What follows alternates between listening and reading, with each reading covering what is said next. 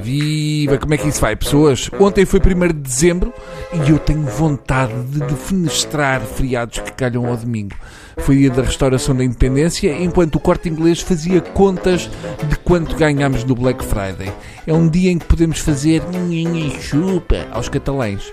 Hoje em dia, os espanhóis já não mandam nada no nosso país, tirando no caudal do Tejo.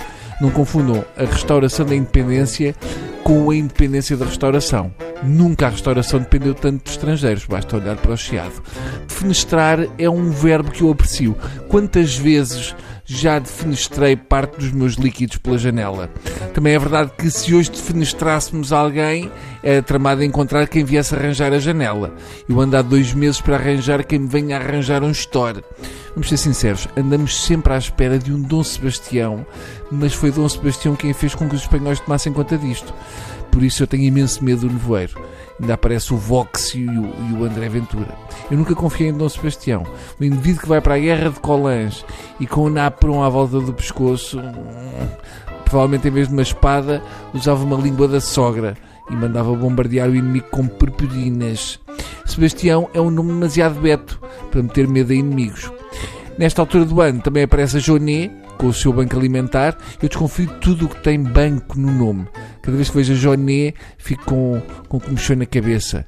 E é como saber que há piolhos na escola dos miúdos. Fica a coçar, a coçar, a coçar. Eu tenho a teoria que a Joné não compra um pacote de arroz, vai para 15 anos. Mãe, já não há arroz. Não, vai lá abaixo o contentor. Lembram-se quando ela disse que não podíamos comer bifes todos os dias? Era um recado para as senhoras do Algarve. Costuma um bocado ver o nosso presidente ao lado da Joné nesta espécie de embora lá ajudar quem mais precisa, ou seja, o continente e o pingo doce. Marcelo visitou o Banco Alimentar e apelou à participação na rede social de carne e osso. Isto é ridículo. Não é a rede social que tem de resolver este problema. Nós somos o país com vários restaurantes com estrelas Michelin. Eu bem sei que quem lá vai jantar paga 300 euros e fica cheio de fome.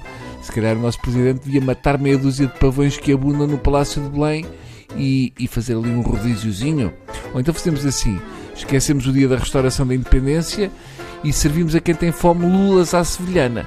Seja como for, poupem-me isto da, da Johnny. Eu acho que eu acho que ela nunca teve fome. O estômago dela, quando está mais de 4 horas sem comer, começa a dizer: Olha, olha lá que no continente há duas postas de pescada pelo preço de uma. A Joné é assim uma espécie de ventríloco do estômago de quem tudo tem. Tá bom? Vá, adeus, agasalhem-se, mas não sei o quê. Tchau.